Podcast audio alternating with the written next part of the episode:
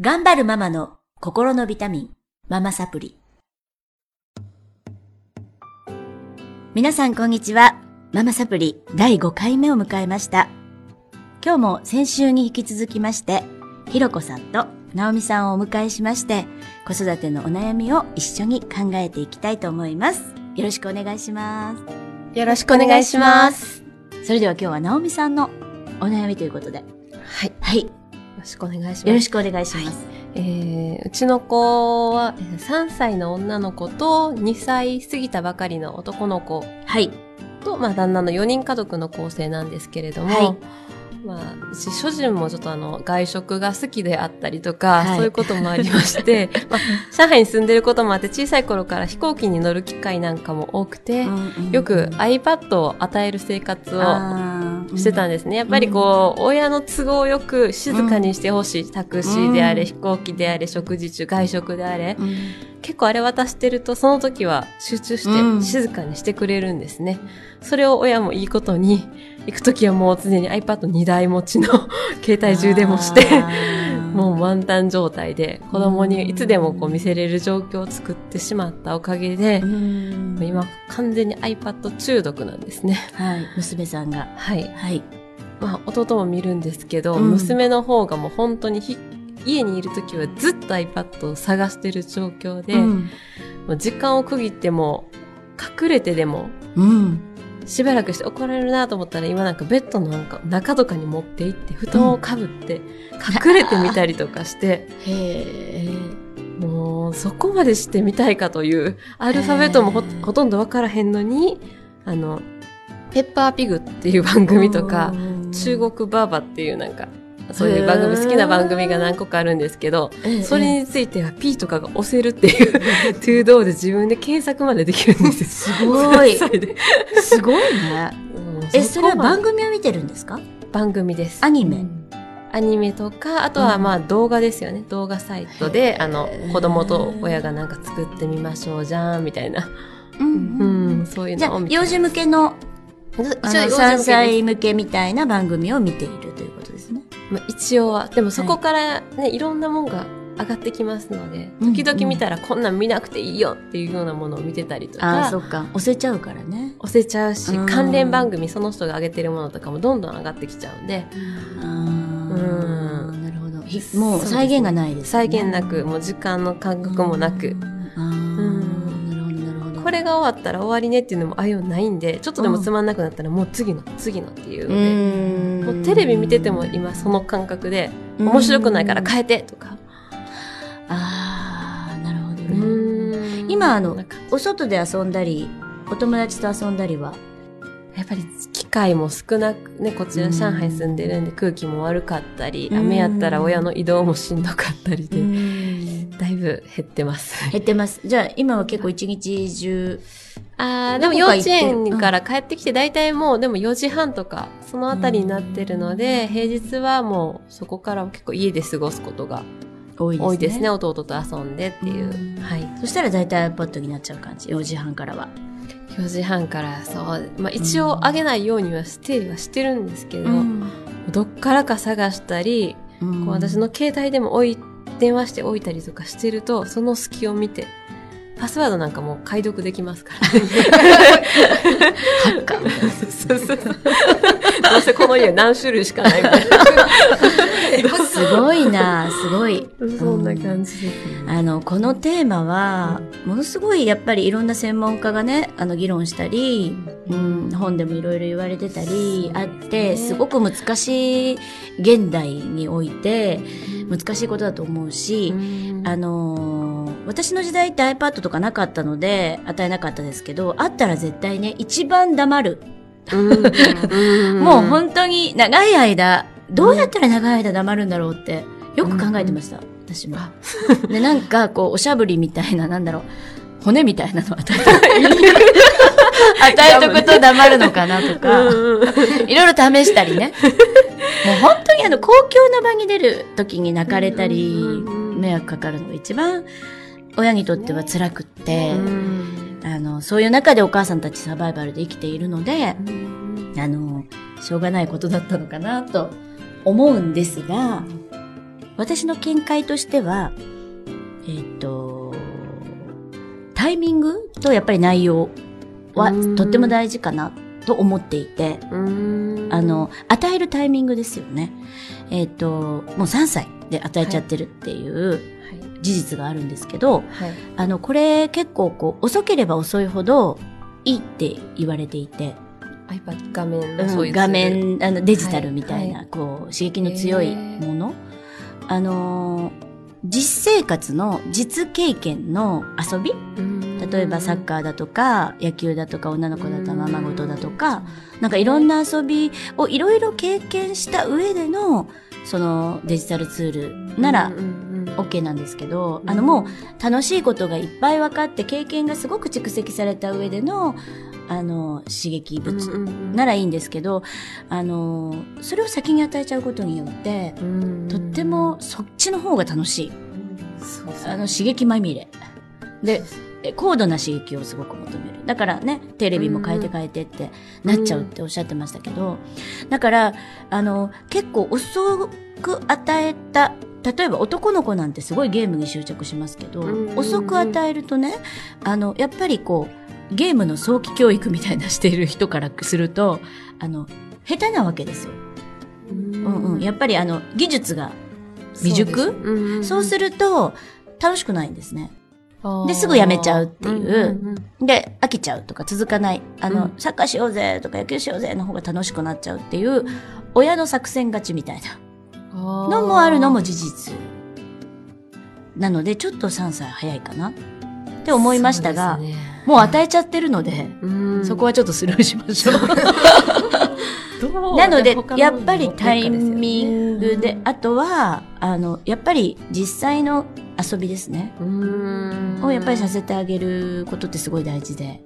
そうですね。お母さんとでもいいんですけど、すごいナミさんそれがね、苦痛だって、苦痛だとこの前はおっしゃってましたが、あの、例えば無理やりそれから引き離すんじゃなくて、その一緒に画面を見て、なんとかバーバー？なんだっけ？あ、そうです、そうです。中国バーバー。中国バーバー見てますか？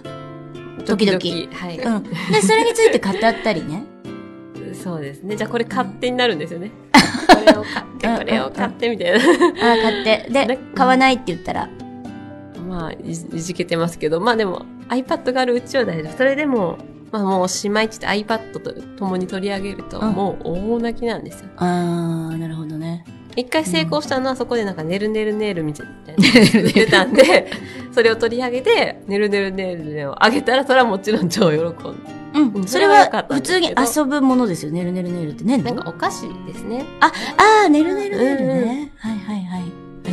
そうそう、それは良かったんですけど、まあ基本的には買えないものばっかりなんで、中で使ってるようなおもちゃであったり。うん。なんか、例えば、粘土みたいなものとか、実体験のおもちゃは喜ばないんですか？長屋で遊んでるものとかないんですか？まあ、もちろんちょっと遊びますけど、うん、iPad のあんまり、うん、うん、そんな感じですね。欲しいもの何？って聞いたら、うん、iPad みたいな、うん、おもちゃいらないみたいな、うん、そんな感じ。です。多分、あの、その、実生活の、その、遊びの方が刺激がとっても少ないし、ね、熱中できるものがないし、楽しいと思っていないし、ですよね。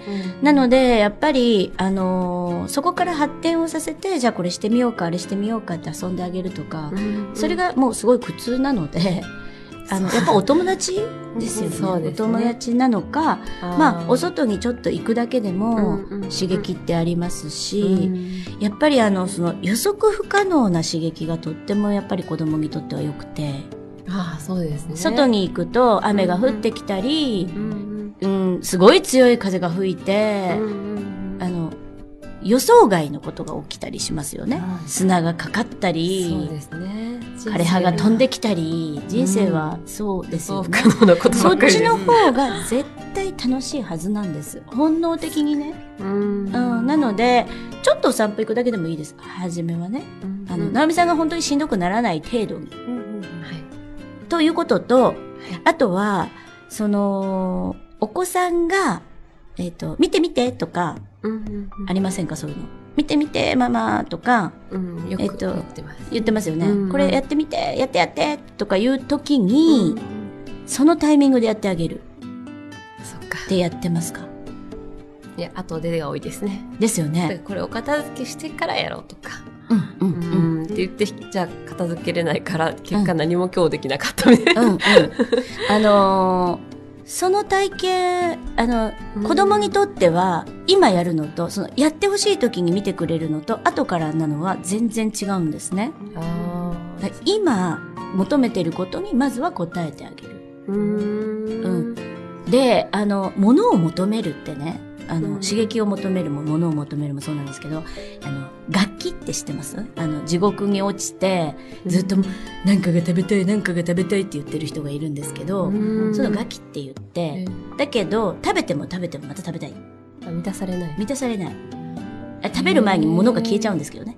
ガキって。ガキっていう妖怪なんですけど。あの、ダイエットとかしてる人もそうなんですけど、ダイエットをしたい人、太ってる人とかもそうなんですが、あの、食べても食べても満足できないから、うん、もっと食べちゃうわけですよね。そうですね。で、ほとんどがそこに愛がない。インスタントラーメンだったり、スナック菓子だったり、すると満たされない。ですが、あの、例えばすごく時間をかけて雑穀米でなんか自分のために作りましたとか、そういうことをやってる方に、あんまり太ってる方はいない。作るだけでお腹いっぱいになります。で、お母さんがそういう食事を一生懸命愛を込めて作ってる。別にすごいものじゃなくていいんですよ。簡単なものでも作ってるものを食べてる子供にあんまり肥満児っていないって言われていて、やっぱりお手軽なもの、そこに愛がないものって太っちゃう。それと一緒で、あの、やはりこう、おもちゃとか、ものも、あの、買い与える、そこに愛がなければ、どんどん欲求が欲しくなっちゃうんで、その iPad なんかでも内容にね、ちょっと直美さんが興味を持って、中国バーバ面白い。中国バーバとこれだったらこっちの方が面白いよねっていうことで、その次々っていうのはなくなると思います。もうこれ面白くないから次。とか、これ面白く、面白くないのは、うん、全然一人でやってるから楽しくないんですよ。そこに会話が加わったり、誰かと共有できた時に、やっぱり楽しさが加わるので、うん、そういうことをやっていくと、だんだん満足してくると思うんですね。満足してくるとやめます。だから満足をさせるってこと iPad のうん、内容なんかにも、うんうんっていう視点でやってみられると、もしかしたら減ってくるかもしれません。そうですね。うん。なんか、バンバン飛ばして、どんどんどんどんもっともっとって今なっちゃってるので、そうではなくてそれを味わうと、すごい満足して、今日は中国バーバーめっちゃ満足。もういいや。ってなるかもしれない。そうですね。確かに。絵本とかだったら飛ばさないんで、ですよね。全ページ読んでくれっていう感じなんで。うん、興味のあること味わい尽くしたことっていうのはお腹いっぱいになりますので、うん、できそうですか？できそうです。うん。よかった。やってみれそうですか？そうですね。確かに。私が iPad をいつもね、怒ってばっかりいたんで、一緒に関わることがなかったんで、うん、iPad は一人でするもんだ。だから時間が、時間がないから与えてると勝手に思い込んでたんで、うん、付き合ってあげること大事ですね。うん、何かその子が過度な、それに頼ってるみたいなものがあるときは、えっ、ー、と、そこに注目をして、はい。えっ、ー、と、関わってあげるっていうことって必要かもしれないですね。だから、おもちゃをいっぱい買いたいとか、お菓子をいっぱい買いたい、いっぱい食べたいっていうのもそう、そうです。うん、どんな味がするのってそれをこう一緒に味わってあげる？とお腹いっぱいになってやめるかもしれない。ああ、なる。かもしれないですね。わかりました。やっぱり愛情不足かな。いやいやいや、愛情不足ではないです。はい、もうみんな愛情を持って育ててるんでね。そうなんです。ね、やっぱり、あの、自分の時間が欲しいお母さんはやっぱり絶対に欲しい。はい、なので、あの、与えちゃうっていうのは、もうしょうがないことっていうかもうね、みんなやってる、はい、ことなので、あの、その辺はいいとして、そこを、こう、過度になっちゃって、もっと上の刺激がないとっていうお子さんになっちゃうとね。はい。あの、それはそれですごい不幸なことだと思うし、お母さんも心配だから今相談されてるので、はい。愛があるから相談されてるので。はい。ね、まずそこをちょっと満たしてあげてください。はい。ガキにならないように。うん。うん、そういうガキの妖怪めっちゃ怖いです。画像でちょっと見てみ妖怪にならないように。ならないように。もっともっとって食べ物が来たらガッて燃えちゃうからね。なるほど。うちの前で。っていうのにならないように、あのー、上手に iPad と付き合っていただけたらなと思います。はい。はい。今日はどうもありがとうございました。ありがとうございました。また来週。